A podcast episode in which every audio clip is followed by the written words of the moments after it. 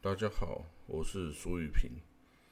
今天呢是二零二一年二月二十七号，呃，我跟几位这个台大医学院的这个教授啊、专家啊等等一起共同写的一篇文章啊，在 ET Today 新闻云的云论上面这个网站呢登出来了。那我想为大家这个讲解一下哈。那这个题目是以色列疫苗采购夺冠，为何台湾不行？台湾生技人员出走的警讯哦。那这个首先哈，他是说这个台湾啊，到目前为止啊，对抗疫情的策略呢，采向群体免疫为目标哈。那这个呃，中央疫情指挥中心也告诉国人，这个疫苗采购秉持四大原则：安全、有效、可以买、有人愿意用。哦，那所以我们要反思的是，呃，疫苗采购真的是这么样的单纯吗？那是不是有什么哦，有什么美美嘎嘎呢？其实，在这篇过这篇报道中哈，主要呢，我是针对这个以色列的哈国情背景啊，还有以色列的疫苗的状况哈，一些来做这个撰写哈。那至于这个疫苗的专业的哦，这个医学知识这个方面哈，则是由这个。台大医学院哦，台大医学系教授啊，这个叫黄韵如黄教授啊，他是这个防疫科学研究中心国际合作计划主持人哦，他的主笔哈，还有对我也是主笔之一啦，还有另外就是一个欧洲台湾科生技协会会长兼理事长哦，高子祥博士，还有这个郑如韵哦，就是台大防疫科学研究中心。哦的这个助理郑如韵小姐，还有我啊，来为这个来写出这篇文章哈。那里面关于中呃以色列的这个篇幅哈，这主要就是我来主笔哈。那我就干脆就针对我讲的部分哈，来为大家说哦。那就说为什么人口不到千万的以色列哈，它可以从这个大离散哈、大波拉哈这个动荡中哈，然后。后来透过这个纳坦雅胡哦，跟这个 Pfizer 辉瑞的药厂哦，取得这么多的疫苗，就全领先全世界来打呢？为什么可以做到这样子呢？那我是写到哈，从这个两千年前大离散，就是因为啊，这个犹太教啊，它的宗教信仰跟这个。哦，之前两千年统治这个地中海东岸的罗马帝国的多神教哈，其实是有抵触的，所以犹太人在两千年前因为不断的反叛当时候的罗马帝国的统治哦，结果被罗马帝国多次的军事镇压，然后在西元一百三十五年的时候呢，罗马帝国啊，这个他的军团呢，摧毁了耶路撒冷的犹太圣殿，把犹太人全部驱逐出境哦。那自此，犹太人就开始两千年的这个大离散哈，大家 s p o 那失去了这个国家跟家园的犹太人呐，他只能寄居在这个不同文明跟不同信仰的异国的社会里面哦。那辛苦卑微的求生存。那这个就算是失散，但是呢，就算失散在各地各国国家的犹太人哦，从出生到死亡，其实他们从来没有一天真的回到圣地的这个家园哦。或或踏足过耶路撒冷，但是呢，他们每天祷告啊，然后他们在这个犹太节日啊或重要场合，比如说婚礼啊等等，他们讲的还是说有一天我们要回到耶路撒冷哈。那当然寄居在这个以欧洲这个基督教文明为主轴的这欧洲社会哈，这个日子其实不好过。那这个基督教哈成为由这个罗马的国教开始哈，三世纪的时候。他就一直把这个罗呃犹太教哈列为是异教跟这个他们迫害的对象哦。那这个由于这个犹太人呐，他在所处的地方人数永远都是属于弱势哈的少数民族，就很容易被这个多数民族哈残酷统治的时候啊，如果他们有这个施政不力呀，这个哦这个会受到谴责的时候，这个君王啊就把有。犹太人拉出来当做代罪羔羊哦，所以呢，犹太人十四世纪的时候在西班牙哦，就那时候就被这个迫害啊、驱离哦。那十九世纪啊，在罗俄罗斯就是沙皇的帝国，也经过两次这个大屠杀哈。那二十世纪呢的三十到四十年代呢，那更是遭逢纳粹的哦这个大屠杀集中营呢，这个瓦斯这个哈这个这个集中营的这个大屠杀迫害有规模的科学性系统性的这个屠杀哦。那还有到四十五四十到五零年代，阿拉伯国家把这些犹太人国民驱逐出境哦，也是都沦为是难难民这样子。这些在这都显示了犹太人历史上颠沛流离哦受害的这一面哦。那在刚刚提到的这个十九世纪末啊，这个沙皇俄罗斯哦，他这因为这个沙皇是亚历山大二世遇刺。哦啊，结果沙俄帝国政府就说：“哎，这是犹太人害的。”哦，所以呢，继位的这个亚历山大三世这个沙皇啊，就对境内五百万犹太人展开全面性的屠杀哦。那一八八一年、一八九二年、一九零三年，有三次的大规模的迫害犹太人哦，让这沙俄境内的犹太人都举足出逃，大规模的出逃。那在一八九零到一九三零年间哦，逃到美国新大陆的犹太人就超过了两百万人哦。那到了一九四八年以色列建国的时候，那居住在以色列的犹太人也已经有了六十万人哈。所以呢，这个都都是几乎都是东欧哈，还有俄罗斯境内的哦犹太人哦所逃出来的哦。那随着一九四八年哦以色列建国哈引发的。的第一次以阿以巴战争啊，这个以这个犹太人哦的这个大规模胜利哈，这个作中哈，那这个各个阿拉伯国家中的总共有八十五万名的犹太人哦就被迫害成为难民。那当时以色列政府哈就以大规模空运、海运的方式哦，把这些一无所有的这些犹太人哦接回到以色列这个犹太人的家园哦。那虽然这些犹太人哦是一无所有、空两手空空的来到了以色列哦，但是呢，他们就靠着自己哦这个家庭啊，还有自己哦的一己之力啊，为以色列贡献，然后建立自己的生活哦，然后建立在以色列的家园这样子。好，那到了一九九零年哦，这个苏联哦瓦解的时候啊，最后一批的。大规模的犹太移民潮，哈，就是从苏联的犹太人移民来到以色列跟美国，哈。那总计呢，有一百一十万的苏联犹太人移民到了以色列哦。所以到了今天哦，这这些苏联犹太人的第二代、第三代等等，哈，都是已经在以色列生根，而且呢，他们，嗯，就是。呃，就是也是因为这一批那这批这个苏联犹太人，所以使得以色列哦，其实在街头上你可以感觉到，除了希伯来文跟英文之外，哈。最多常听到的语文其实是俄文哦，甚至连这个普丁哦，这个俄罗斯总统普丁他也说，其实以色列是一个俄语国家，我把他们当做一个俄语国家，所以普丁的俄罗斯对以色列是非常的友好的哈，所以的确，以色列是真的是世界上唯一可以又站在俄罗斯这个阵营，又站在美国这个阵营，又站在欧洲这个阵营的一个很特殊的一个国家哦。好了，那这些哈，在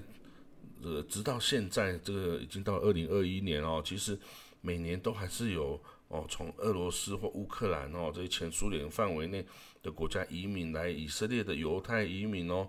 哦，所以那当然也有他们很多苏联犹太人也是移民到美国啦，哈，这些或北北美哈，美国、加拿大等等，那这一批哈苏联犹太人哦，其实真的就是俄罗斯他的。精英哦的科学家、医护人员，包括医生、护士等等，还有技术的专家、教授啊、研究人员等等哈。所以说以后以色列啊，后来有这些高科技发展跟新创产业的爆发哦，其实这些苏联犹太人也是有很大很大的贡献的哦。这个大家可能都没有想到过哦。然后呢，这些移另外呢，就是移民到了美国的这些犹太人哦，他也是对美国社会产生了巨大的影响力呢。就是因为哈这些哦，这原来从东欧啊、前苏联呐，然后中东北飞来这些犹太人哦，他们就是哦，就聚居在美国跟以色列这两个地方。那因为呢，他们犹太人哦，因为两千年的离散之后，跟各地的人种哦，这个混血哦，同化。那这个混血之后啊，其实犹太人的外表哈，已经长得跟西方欧美人士，已经这种白种人其实是根本没有差异喽。哦，尤其是这个主要犹太人就是来自东欧，然后或者是俄罗斯这些的人种哈，是一模一样，跟欧美人是一模一样哈，白种人。那可是呢，他们犹太人的世界观呐、家庭观与价值观，却跟这种白种的美国人哦是大相径庭的。这个白种的美国人啊，他崇尚自由主义哦、个人主义哦。那十八岁呢就离开家喽，然后自创自己人生，他也不想要依靠父母，也跟父母没有保持很亲密的这个联系哈。那他们自己弄学贷上大学啊，找了好工作啊，就赚钱成家。然后这个买栋这个市郊的房子，买辆皮卡车，诶，这就实现了美国梦，不是吗？American Dreams。那可是犹太人的人生目标哈，跟这些美国人这种个人主义是完全不一样的哦。美就是在两千年的这个离散的过程中哦，犹太人呐，他靠的是血浓于水。无比这个凝聚的这种国族啊，跟部家族联联系的关系哈，所以他才能把这个宗教信仰啊，然后家族啊、个人呢，都绑在一起哦，共存共荣哦。所以犹太人的家庭关系是极为紧密的哦，这个比华人甚至还要更为紧密。而他们在离散两千年的个过程中哦，然后被各国政府迫害啊、驱赶啊等等的经验中，也学到了哈，只有脑袋中的知识抢不走哦，其他你这什么金银珠宝啊，如果土地产业啊等等，都可能会被欧洲的欧这些统治者给这随时会抢走的。所以呢，这个犹太家庭哦，他们就跟华人的父母很像哦，他们非常注重下一代的教养跟教育，哦，所以这些犹太父母哈，就算在美国哦，你会看到除了华人父母之外，也就只有犹太父母哈，他会盯着小孩的功课，然后接送小孩上这种补习班、才艺班，哦，就钢琴啊、这个心算啊什么哈，各种，然后呢，他们会存钱。就很早很早就开始存钱，然后让小孩准备要上常春藤的名校哦，这学费爸妈都要出了哦，这些都是犹太家庭的这个常态哦。所以呢，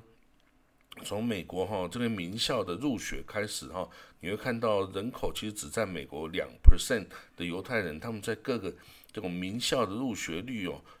入几乎都是二十到三十 percent 以上哦，有的时候还更高哦。那那这个到了这个毕业以后呢，当其他美国学生哦还在还在这个努力还学贷的时候啊，啊这些这个犹太家庭的小孩早就这个爸妈付完学费啊，也不会要求他们把钱掏出来，所以无债一身轻，马上就开始哦。这个全力打拼自己的美好人生跟职业生涯了哦，所以呢，这些重视哦教育的这些美国犹太人哦，他们在这个各个领域哦都能够发光发热哦。那这个比如说美国的诺贝尔和平奖啊，不是诺贝尔的其他奖项啦，化学奖啦、医学奖啦、经济学奖啦等等哦，就是以犹太人哦，就有三分之一的美国有这个诺贝尔奖得主都是。犹太人三分之一是超过哦，那这个大学中啊的犹太裔的教授啊、讲师啊也特别的多。那犹太人哦，他等于在美国建立起很绵密的这个民族网络，尤其在美国政界、商界、金融界的影响力哦都举足轻重。美国啊，这个前总统川普哦，他的犹太女婿哦，这个 Jared Kushner 哦的发迹嘛，其实就是一个最好的一个例证了哦。那其实，在政界哈，这个美国的政界哈，作为一个少数民族，这个美国犹太人呢，其实他本能上哦，对种族主义哦，白人至上主义他是反感的啦，因为他本身不是哦，其实他的定位本身不是白人哦，然后呢，所以这个犹太人哦，他。都是站在少数族裔的立场上哦，来反对这些白人至上啊，或者是种族主义的这样子的理念。那他这个等于就是跟黑人、拉丁民族那个华裔等等哈，就是比较接近，然后所以有百分之九十五的犹太选民哦，其实他们在大选中投票中就是都是支持民主党的哈，Democrat。那可是呢，这也不代表说你这个共和党哈，Republican，他就能够讨厌或者是敌对这些犹太人哦。哦，这个在美国哈，犹太人在政界哈有超过其人口比例的影响力哦。我刚刚提过，犹太人口在美国占两 percent 的人口哈。那那这个哦，这个在参议院中哈，这一百席的参议院中哦，占有八席。然后呢，在这个哦，在五百呃，在四百五十三席的众议院中哦，占二十五席，约有五点八 percent 哈。那刚刚参议院是八点二 percent，所以呢，这个简直哈就是这个跟他的人口比例哈是不成比例的。不过呢，犹太人都不会直接去竞选总统哦，除了上一次这个有那个 Sanders 哈这个之外，通常他不会直接去竞选总统，但是他会在内部后。幕后操控啊，这个总统啊，所以这个有错他去担，有好的我来享受，这样哦。那在政界啊，在商界跟金融界呢，这个犹太人哦，创立了大多数的大型的对冲基金哦，H fund，那包括这个 SAC 啊，Capital Advisor，索罗斯啊，Fund Management，然后 Ochreef Capital Management，GLG Partner。然后还有 Reconnaissance 这个 Technology、Elliott Management，或是 Blackstone、Cyberlus、TPG Capital、BlackRock、Carlyle Group、Warburg Pincus、and KKR Management Capital 等等哦，那都是犹太人这个这个。 对，是同呃主主导的哦。那这个由呃现在的以色列总理纳坦雅胡哈，这个那他是跟美国又有什么样的关系呢？哦，其实哈，这个一九四九年，这个纳坦雅胡是一九四九年出生在以色列的哦。那但是呢，他的父亲是个一呃历史学家，他的祖父纳旦哦，则是一个 rabbi 哦，是个犹太教师 rabbi 哈。纳坦雅胡啊，他从小跟着父母住在美国哈，他的等于是初中跟高中的时代，他是住在美国的哈，的父母在美国工作。那他在高中的毕业的时候哈，这一九六七年那时候刚打完六日战争哈，然后他就返回以色列服兵役哦，这个是个爱国的青年哦。然后他参加过一九六七到一九七三年哦之间。多次的哈，以色列跟周边国家的这种中中小型的冲突战争哦，打了非常多次战，因为他是在一个特战部队哈，特种部队里面服务，他一直服务到上尉的阶级才退退休哦，才退役哦，所以是一个很爱国的这个哦，这个一个青年哦。那他在一九七二年的时候啊，他赴美国在那个麻省理工学院 MIT。呃，读这个建筑学士 （architect），然后呢，他在一九七三年呢，那时候赎罪日战争的时候，还这个马上先放下学业，跑回去以色列服这个哦，这个等于是服兵役，因为那时候是等于是后备役哦，回去召集，然后去打仗。然后呢，仗打完之后，他继续回去麻省理工学院念书，到了一九七五年就获得这个建筑学士的学位。那一九七六年。他取得这个麻省理工 Sloan Management School 的这个 Master Degree 啊，硕士学位。然后呢，随即就去 Boston Consulting Company 哦，这个波士顿顾问中心担任这个 Economy Advisor 哦。然后呢，他在一九七八年返回以色列哦，这个找工作啊。然后呢，他被当时候的我等于是外交部长看中哈，所以一九八二年哦，他就担任美国驻那么以色列驻美国的大使馆的公使哦，就是副馆长的意思哦。那一九八四年到八八年哦，八四年到八八年，他担任了以色列驻联合国大使的一个职务哈。那他这个是很重要职务，他要在这里捍卫这个以色列的立场哦跟利益哦。那也就在在这一段做派驻纽约的时间哦，他跟这个纳坦雅胡跟这个川普的父亲啊，叫 Fred Trump，变成好朋友哦，所以也是也肯定就当时候就跟这川普也是就成为好朋友了哦。所以呢，到后来哈，这个川普到上台啊，担任美国总统之后啊，就等于是对以色列无限的倾斜了哈。他把这个美国对中东政策哦，一昧的向以色列倾斜，包括哈几项哦，第一个承认耶路撒冷是以色列首都，把美国驻以色列大使馆哦从特拉维夫迁移到了耶路撒冷。第二呢，他不再指责以色列扩张在约旦河西岸与东耶路撒冷这些这个原来是这个巴勒斯坦区的这个犹太屯垦区的建筑，他已经不他不再会这个。哦，像以前的美国政府一样给予指责哈。那第三呢，他是呢承认以色列哦从叙利亚手中军事占领来的戈兰高地的领土主权哈。那这个是哈这个很也是很惊惊人的一个之举哦。那第四呢，他是要求巴勒斯坦要接受美国和以色列提出的和平方案，否则你没有遵遵守哈，我就对你外交制裁、经济封锁。哦，这个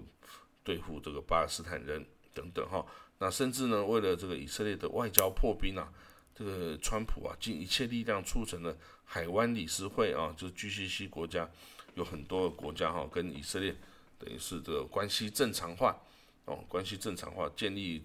邦交哦，那甚至哈，他还把一些哦，原来不是美国的东西，就是送出去哦，包括他承诺把苏丹。从包庇恐怖分子国家的名单中去除，然后承认了摩洛哥对西撒哈拉沙漠军事占领的领土主权。哦，这个西撒哈拉沙漠的领土是美国领土吗？不是，但是 美国说好，我就把你送给西摩洛哥了。哦，就是这样子，这叫慷别人之慨，这是很很很不可思议的事情哦。那到了执政的后期哦。美国川普总统啊，俨然就成了以色列的外交部长哦，他完全的就置美国国家利益于一旁哦，他投注了无数美国外交资源，替以色列外交破冰开路哈。比如说那那个川普的犹太女婿 Kushner 哈，他穿梭中东各国哈，但是他不是为了达成美国的战略意义、战略目标哎，他是为了以色列的国家利益跟外交利益在奔走哎，那所以呢这个。哦，更包括啦，这个之前呢，人家以为这个，人家觉得哈，都对以色列不友善的这奥巴马啊，奥巴马总统啊，他卸任前呢，也都决定给把以色列哈，每年以色列从美国收到的无偿军事援助，我从一年三十亿美元提高到一年三十八亿美元，呢相当于一千一百亿台币耶。那这样子哈，这些差别待遇都让这些同样是。以美国为马首是瞻的台湾哦，真的是心生羡慕哈，只能这样心生羡慕，这个羡慕嫉妒恨啊。那或许呢，这个纳坦尼亚胡哈都没有办法想象啊，他的世交好友哈，这个 Fred 的儿子 Donald Trump 啊，总居然当上美国总统哎。那这不是唯一的巧合啦哈，更巧的是哈，这个这个。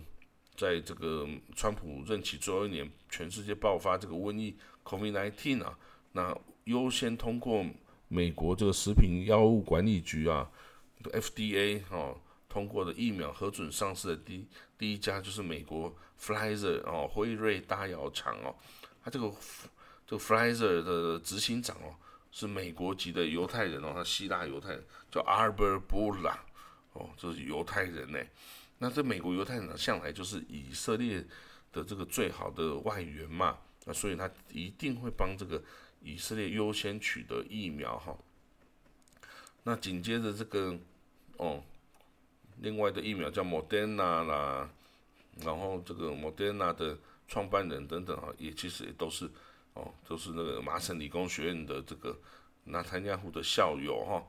那所以等等。这些因素啊，使得这个，呃，在疫苗有突破性进展的时候啊，纳坦尼亚胡以色列总理纳坦尼亚胡可以在第一时间就直接跟这个 Pfizer 药厂啊执行长 Albert b u l a 就直接电话联系哈，然后让我们这个以色列哈，那时候也是饱受疫苗冲那个疫情冲击了，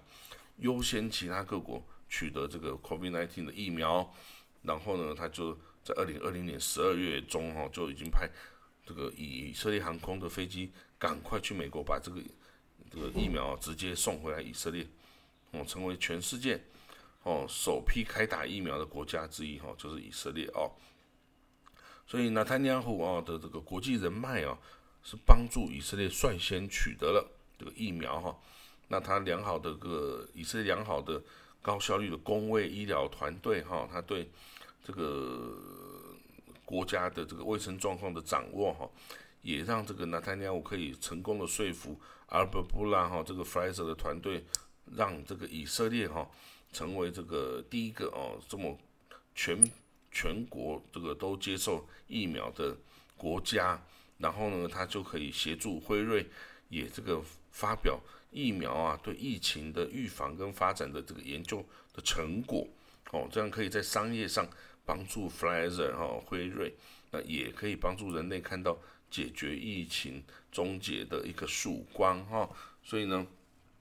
即使，在这么振奋人心的这个发展中啊，其实我们很难看。一开始其实以色列是哦得到疫情人口比例最重的国家的之一哈，这个疫情是非常惨重的哈。当然有这么惨重的染疫比例哦，也让它成为这个优先取得疫苗的原因呐。因为他这样子去打疫苗，才有能真的看出来这个是否能够抵制这个哈这个。让人民取得抗这个抗疫的能力，比如说像那个，